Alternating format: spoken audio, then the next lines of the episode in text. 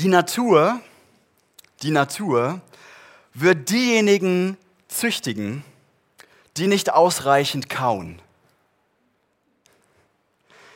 Horace Fletcher, vielleicht der erste moderne Lebensweisheitsguru der Welt, riet seinen Nachfolgern in den 1920er Jahren genau dazu. Fünf Minuten lang sollte man jeden einzelnen Bissen kauen.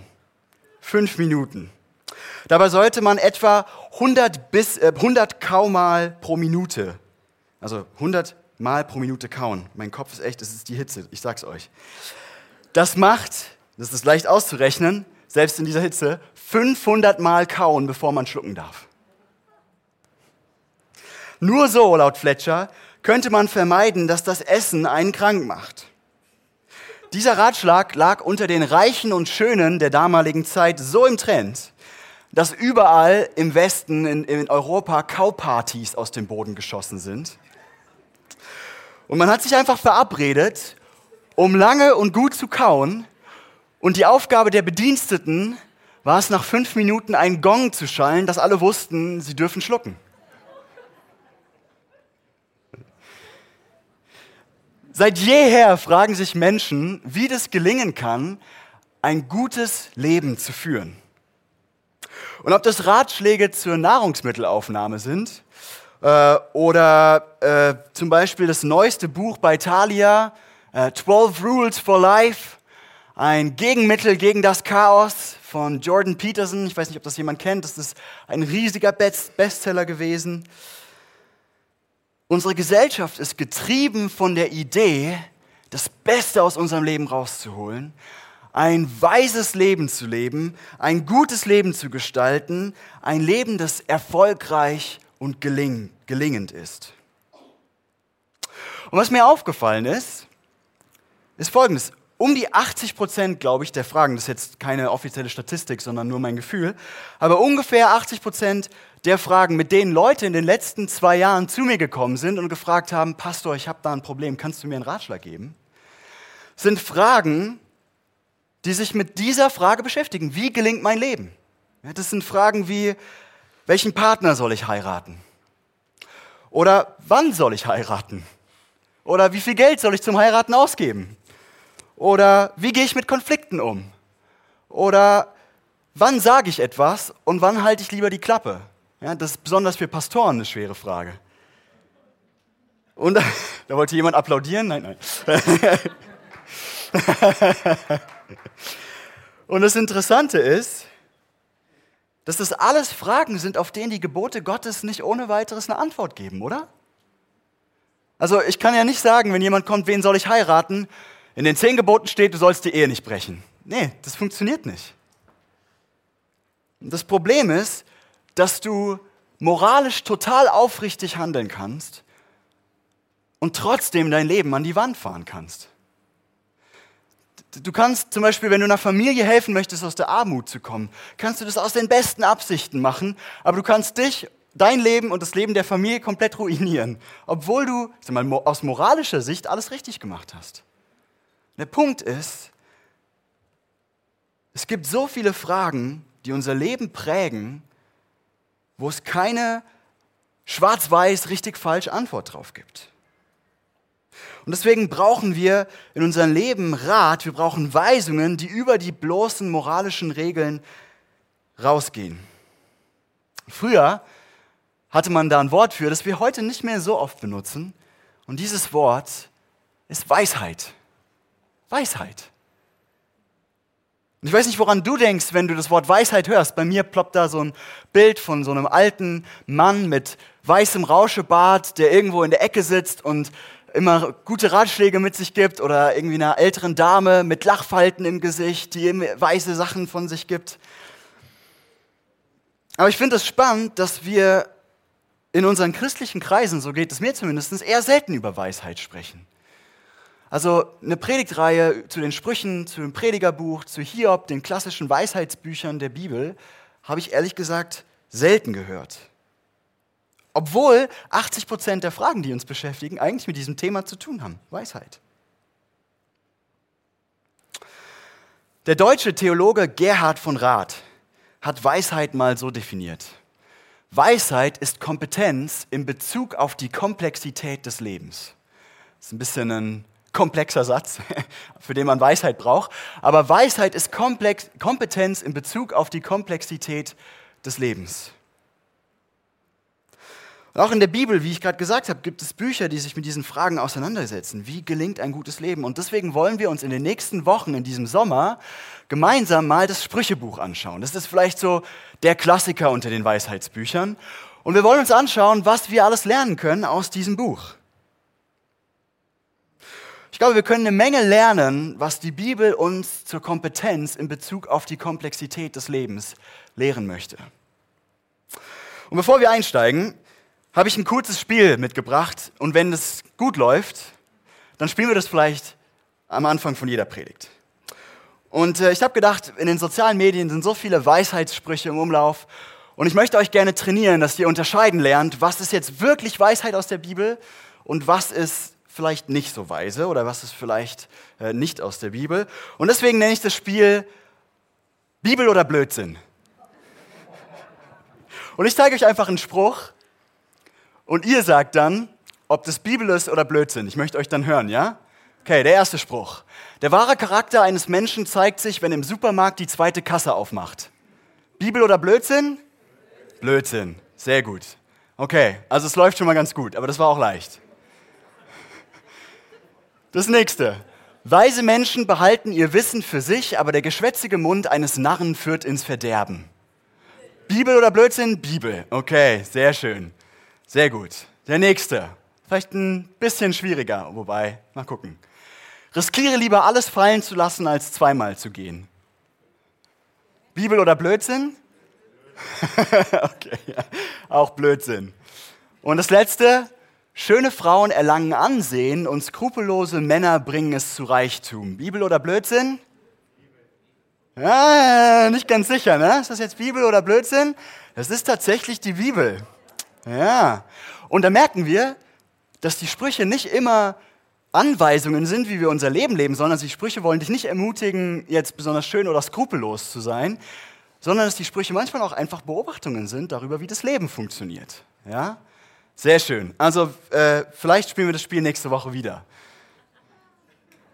Aber Spaß beiseite. Ich habe euch zwei Punkte mitgebracht, äh, die ich heute mit euch anschauen möchte, die wir aus diesen Kapiteln des Sprüchebuchs lernen können. Das erste ist, was ist Weisheit?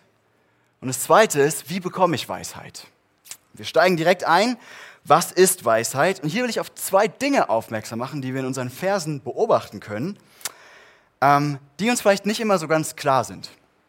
Und das ist zuerst, Weisheit ist ganzheitlich.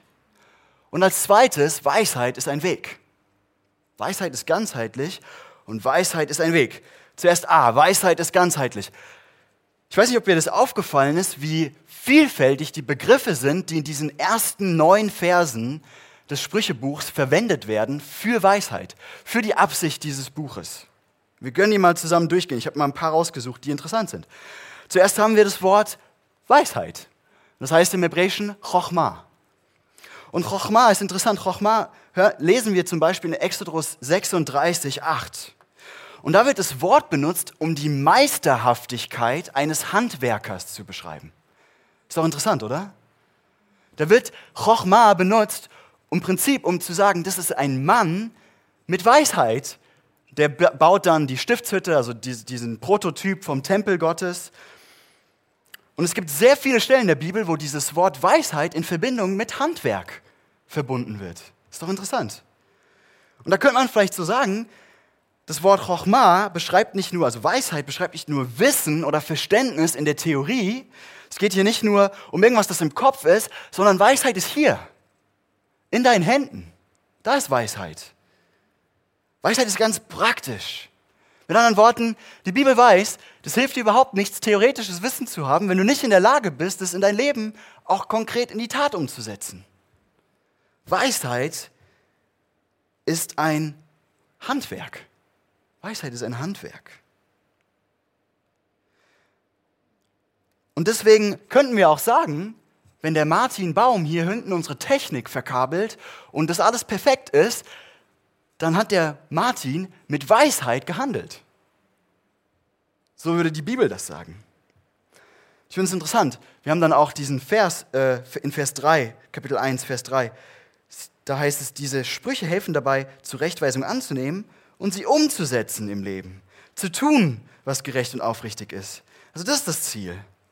Und dann ist da dieses nächste Wort, Selbstbeherrschung, Musa im, im, im Hebräischen. Und, und da geht es um die Fähigkeit, Regeln zu äh, befolgen. Das ist irgendwie interessant. Also, ich habe zwar gesagt, Weisheit ist mehr als einfach nur Moral, ist mehr als nur richtig und falsch, aber Weisheit ist nicht weniger als das. Also die Bibel geht davon aus, dass es schon Regeln gibt, die irgendwie in diese Schöpfung eingeschrieben sind, Gesetzmäßigkeiten, wie das Leben funktioniert. Und Selbstbeherrschung ist die Fähigkeit, nach diesen Regeln zu leben und nicht nur den eigenen Wünschen und Begierden hinterherzulaufen. Und dann gibt es das Wort Klugheit. Das, findet, das finden wir hier, äh, da, da, wird nur klüger in der Übersetzung, die wir gelesen haben, wird gesagt, ähm, in, in, Vers, äh, in Vers 4. Und das ist das hebräische Wort Amar. Und es das heißt eigentlich so viel wie strategische Fähigkeiten. Also ein General, der in der Schlacht seine, seine Truppen gut befehligt und am Schluss einen Sieg davon trägt, der ist Armar. Der ist klug. Der, der hat strategisches, äh, vorausschauendes Denken.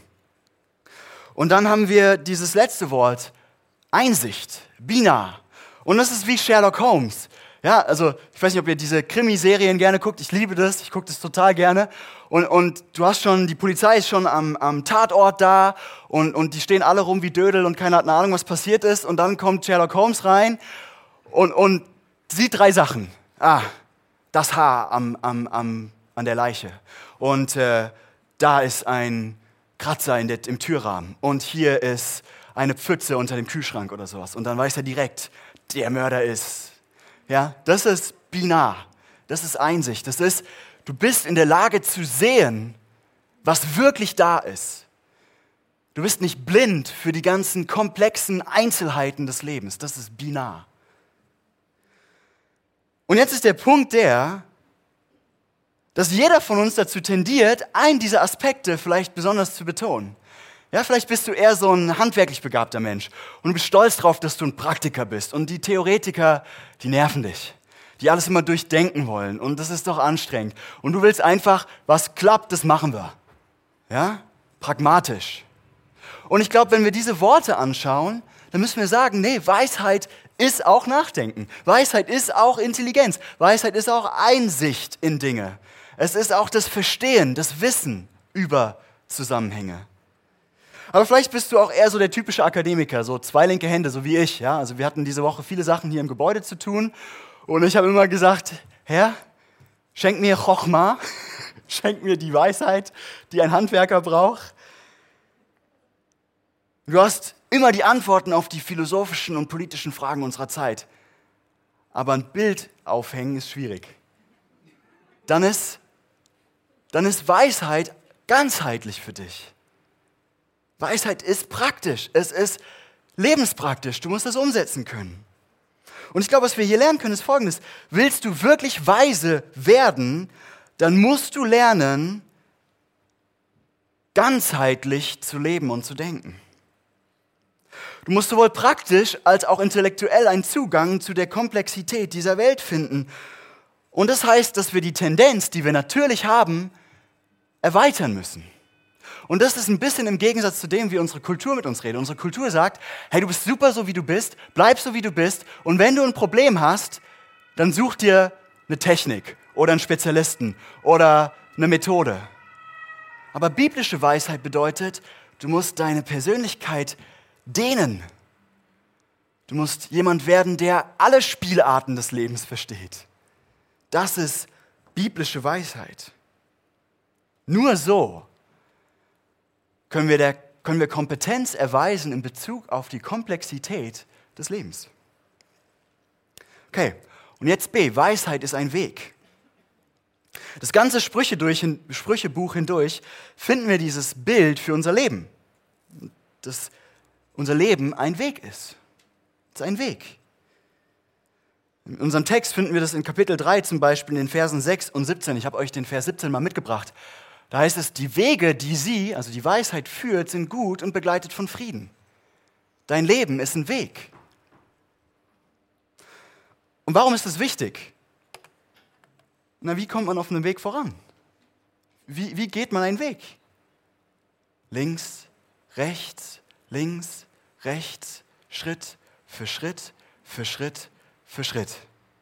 Mein Papa und ich, wir waren in den USA, äh, sind zusammen unterwegs gewesen in Nationalparks und am Ende haben wir mal so durchgerechnet, was wir im Schnitt am Tag gelaufen sind an Kilometern. Und wir sind 20 Kilometer am Tag gelaufen, was ich schon ganz cool finde, da habe ich mich drüber gefreut. Und dann habe ich zu ihm gesagt, das hat sich überhaupt nicht so angefühlt, dass wir 20 Kilometer am Tag gemacht haben. Ja, weil wir Schritt für Schritt für Schritt links, rechts, links, rechts unseren Weg gegangen sind. Und das ist der Punkt. Wenn du wirklich weit kommen willst, dann geht es am besten durch beständige, vielleicht sogar manchmal langweilige, Schritt für Schritt Bewegung.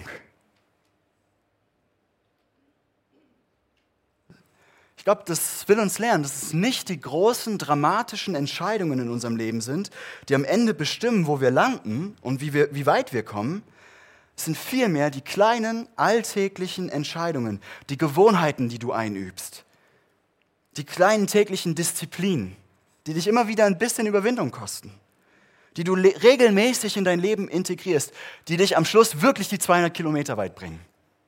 Nicht die riesigen Gesten. Weise zu werden bedeutet, einen Weg zu gehen, aber das bedeutet auch, dass du Weisheit nicht an einem Tag kriegen kannst.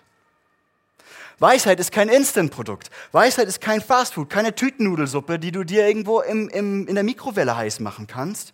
Das braucht Jahre und Jahre und Jahre an beständigem Training, Gebet, Bibellesen, mit Menschen in Gemeinschaft sein, Entscheidungen treffen, Fehler machen, aus den Fehlern lernen, nachdenken.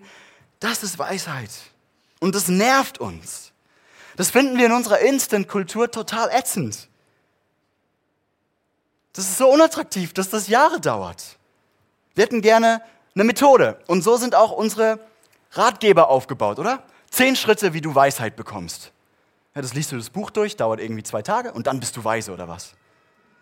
Oder ich will jetzt weise werden. Ich will jetzt mein Leben möglichst perfekt gestalten. Stell dir mal einen Ratgeber vor, der heißt, wie man in 30 Jahren langsam weise geworden ist. Gibt's nicht.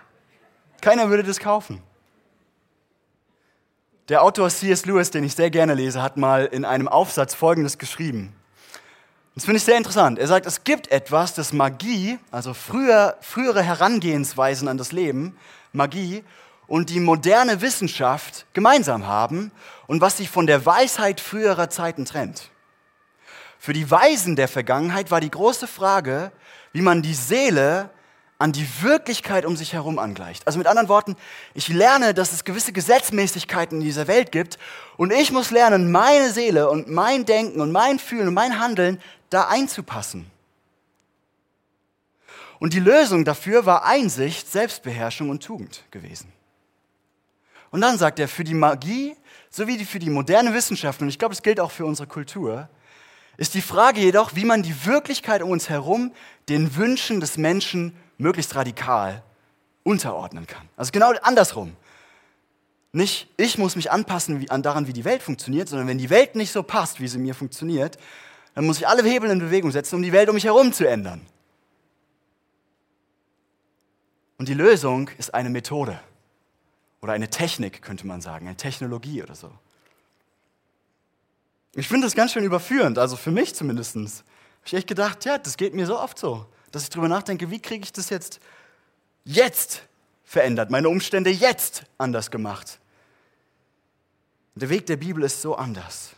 Wie schaffe ich es, meine Seele mit all meinen Wünschen und Bedürfnissen und Begierden der Wirklichkeit, den moralischen Werten Gottes, den physikalischen Gesetzen der Geschichte und dem Kontext, in dem ich mich befinde, anzupassen? Und das ist Weisheit, ist die Antwort. Durch beständiges, langweiliges, hartes, immer wieder links, rechts, links, rechts, links, rechts diesen Weg gehen. Und ich weiß, es gibt manche von euch, die vielleicht auch müde sind, in den Gottesdienst zu gehen und sagen, ehrlich gesagt, ich bin jetzt 30 Jahre lang in den Gottesdienst gegangen, das gibt mir nichts mehr. da möchte ich dich daran erinnern, Weisheit ist ein Weg. Links, rechts, links, rechts. Und es fühlt sich manchmal langweilig an. Und es fühlt sich manchmal ätzend an. Und manchmal merkst du gar nicht, wie Gott an dir arbeitet, aber er tut es. Und bevor ihr glaubt, dass wir Christen besonders immun gegen diesen Trend in unserer Kultur sind, alles immer sofort zu ha haben zu wollen, will ich einfach noch mal folgende Beobachtung mit euch teilen. In den letzten Jahrzehnten ist eine Frage in christlichen Kreisen wichtig geworden, die es, glaube ich, vorher in der christlichen Literatur nur so am Rande gab. Und das ist folgende Frage. Wie kann ich Gottes Willen für mein Leben herausfinden? Das ist im Prinzip die, die Frage nach Weisheit. Wie kann ich gute Entscheidungen treffen, dass mein Leben gelingt? Wie kann ich das tun, was Gott gefällt, damit mein Leben gelingt? Wen soll ich heiraten? Welchen Beruf soll ich wählen? Und so weiter, ihr wisst das. Und dann gibt es dann alle möglichen Ratgeber und Predigten über Methoden und hier äh, durchsucht die Bibel nach den Versen, die zu dem Thema passen und dann guck mal, was in den Versen, ob da irgendwas dabei ist, was dir hilft.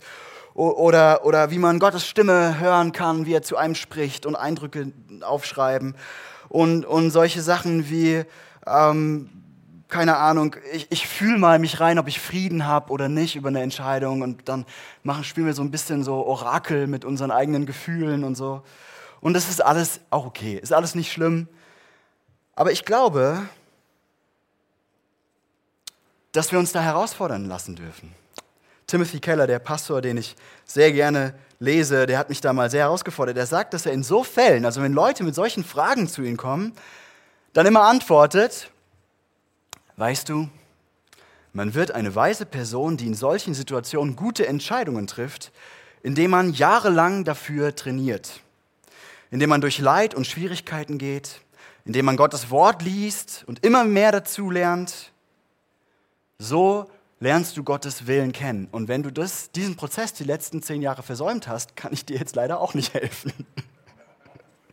so sagt er das. Was du von Gott willst, ist ein Orakel. Du willst eine Abkürzung. Du willst nicht die Beziehungsarbeit mit Gott machen, die es kostet, um, um von ihm Weisung zu erfahren. Du willst nicht jahrelanges Bibelstudium und jahrelanges Nachdenken und in Gemeinschaft mit Leuten sein und Fehler machen. Das willst du nicht. Und deswegen, wir sind so versucht, die Instant-Abkürzung zu nehmen. Aber Gott, glaube ich, will dir dieses Weisheitstraining zumuten. Links, rechts, links, rechts. Weil Gottes Anliegen ist deine Seele. Er will, dass du zu jemandem reifen und weisen wirst. Okay, das war Punkt 1. Was ist Weisheit? Weisheit ist Kompetenz in Bezug auf die Komplexität des Lebens und sie ist ganzheitlich und sie ist ein Weg. Und jetzt, wie bekomme ich Weisheit? Mein, dafür, darüber reden wir auch nächste, äh, nächste Predigt nochmal. Ich möchte nur einen Punkt mit euch einfach anschauen, den wir in unserem Text sehen. Es gibt so viele Ratschläge in den Sprüchen, wie wir Weisheit bekommen, aber dieser eine Punkt, der steht ganz am Anfang und ich glaube, das ist der wichtigste. Und es ist der, die Ehrfurcht vor dem Herrn ist der Anfang der Erkenntnis. Was heißt es, Ehrfurcht vor dem Herrn?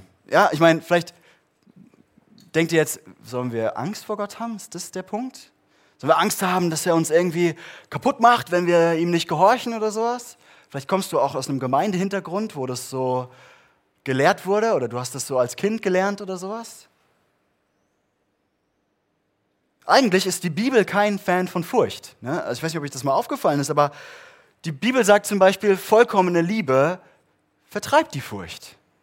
Und die Bibel sagt auch, dass wir nicht einen Geist der Furcht bekommen haben, sondern einen Geist der Besonnenheit und der Liebe. Also Furcht ist eigentlich was Negatives, aber hier auf einmal heißt es, die Ehrfurcht vor dem Herrn ist der Anfang der Erkenntnis. Was ist damit gemeint? Und eine Definition, die ich sehr hilfreich finde, ist folgende. Ehrfurcht ist ein gesunder Respekt für Gottes Definition von richtig und von falsch. Aber ich glaube, dass wir hier eine wichtige Feinheit beachten müssen, und zwar die, es gibt zwei Arten von diesem Respekt. Es gibt zwei Arten von Furcht vor Gott. Stell dir mal vor, es gibt zwei Arten, wie du vor einer anderen Person Angst haben kannst oder Furcht haben kannst, wenn du in seine Gegenwart trittst. Das erste ist, du kannst Furcht davor haben, dass diese andere Person dir schadet. Du kannst Furcht davor haben, dass sie dich verletzt oder sie ihr Leid zufügt. Du vertraust der anderen Person nicht. Du bist nicht sicher, wie sie handeln wird und deswegen hast du Angst. Deswegen hast du Furcht vor dieser Person. Ich würde sagen, das ist eine negative Art von Furcht und das ist nicht die Furcht, die hier gemeint ist. Es gibt noch diese andere Art von Furcht. Und zwar, äh, ich war mal in Japan und da bin ich in ein Kloster gegangen und dieses Kloster hatte einen wunderschönen Moosgarten. Unglaublich fein, alles angelegt, so schön. Du kommst rein und du bist wirklich erschlagen von dieser Schönheit dieses Ortes. Das Licht fällt durch dicht belaubt, belaubte Blätter rein in, in auf diesen Moosgarten. Das Moos leuchtet türkis und, und du kommst in diesen Garten rein und plötzlich achtest du auf jeden Schritt, den du machst. Und plötzlich fängst du an, leise zu sprechen, weil du irgendwie Angst hast, dass deine Schallwellen das Moos kaputt machen können. Und alle sprechen in gedämpfte, äh, gedämpfter Stimme, weil, weil, weil sie Furcht haben, etwas so Kostbares, etwas so Wertvolles zu beeinträchtigen, kaputt zu machen. Und ich glaube, das ist eine positive Art von Furcht. Das ist die Furcht, die du empfindest, wenn dir etwas so Kostbares, so Herrliches, so Wunderschönes begegnet, dass du tiefen Respekt davor hast und dass dieser Respekt dazu führt, dass du dein Leben veränderst, dass du mit, wie ich, mit gedämpfter Stimme und mit jedem Schritt achtest, was du machst.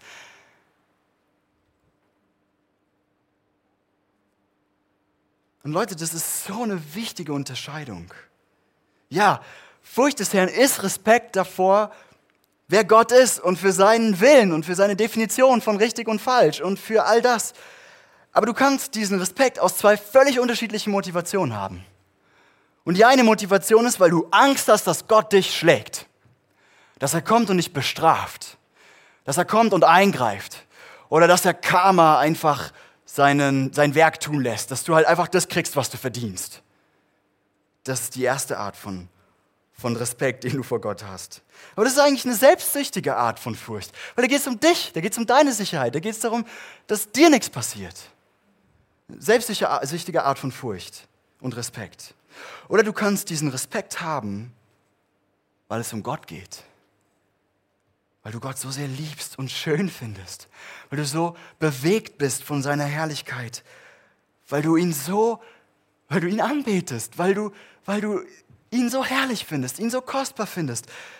Dass die Frage in deinem Herzen ist, Gott, was kann ich tun? Und was soll ich lassen? Ich will Teil von deiner Schönheit und von deiner Herrlichkeit werden. Ich will deine Kostbarkeit genießen. Ich will nicht dazu beitragen, dass da irgendwie etwas zwischen uns gerät. Das ist dieser zweite, gesunde, positive Respekt. Und meine Beobachtung ist, dass die Mehrheit der Christen, die ich treffe, ihr Leben viel zu oft aus dieser ersten Art von Furcht herausleben. Selbst wenn sie das manchmal gar nicht wahrnehmen, aber im Gespräch spürt man das dann so raus. In ihrem Herzen ist da oft diese Angst. Ja, aber Gott ist ja irgendwie, wenn er ist ja gerecht und wenn ich das jetzt so mache und wenn ich das so mache, dann macht Gott ja irgendwie so und dann habe ich das ja auch verdient und dann ist es irgendwie schwierig und so.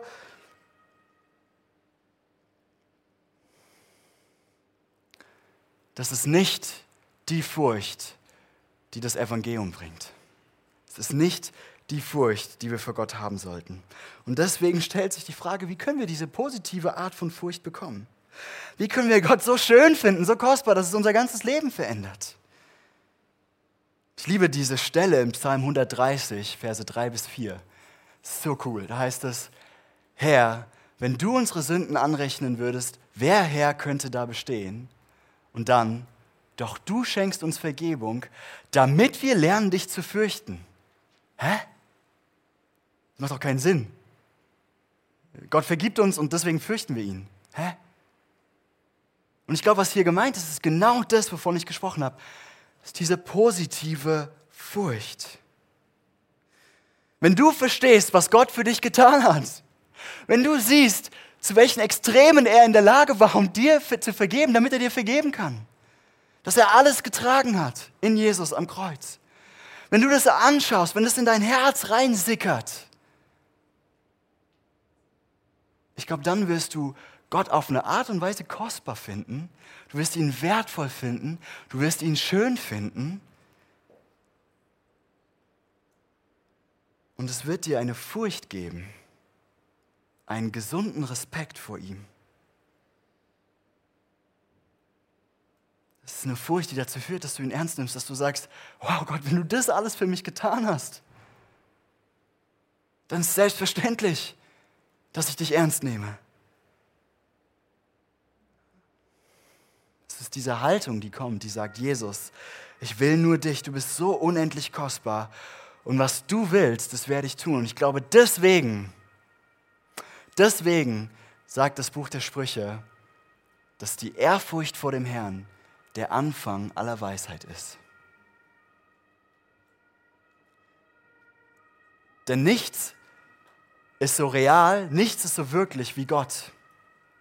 Und der Anfang aller Weisheit ist, ihn ernst zu nehmen und Kompetenz zu erwerben in unserer Beziehung mit ihm. Ist zu verstehen, wer er ist und wie er ist und wie er drauf ist und ihn ernst zu nehmen, was er, was sein Wille ist. Und deswegen bringt die Furcht die Ehrfurcht vor Gott, Weisheit.